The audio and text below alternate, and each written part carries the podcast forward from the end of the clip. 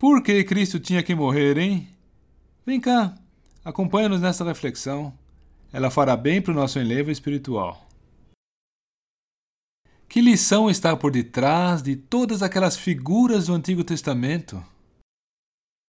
Que lição aprendemos da história do cordeiro morto por Abel? O que nos tem a dizer o cordeiro pascal, cujo sangue foi aspergido nas portas dos israelitas no Egito?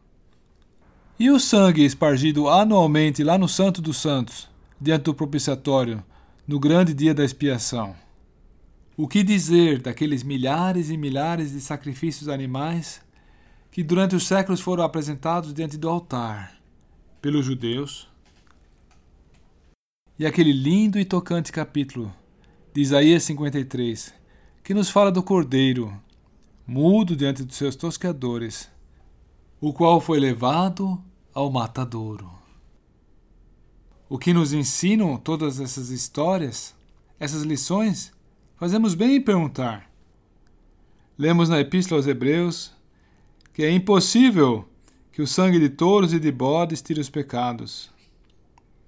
Mas lemos também que, pelo que entrando no mundo, Cristo disse: Sacrifício e oferta não quiseste, mas corpo me preparaste. Eis aqui venho para fazer, ó Deus, a tua vontade. E mais, na qual vontade somos santificados pela oblação de Jesus Cristo, feita uma única vez.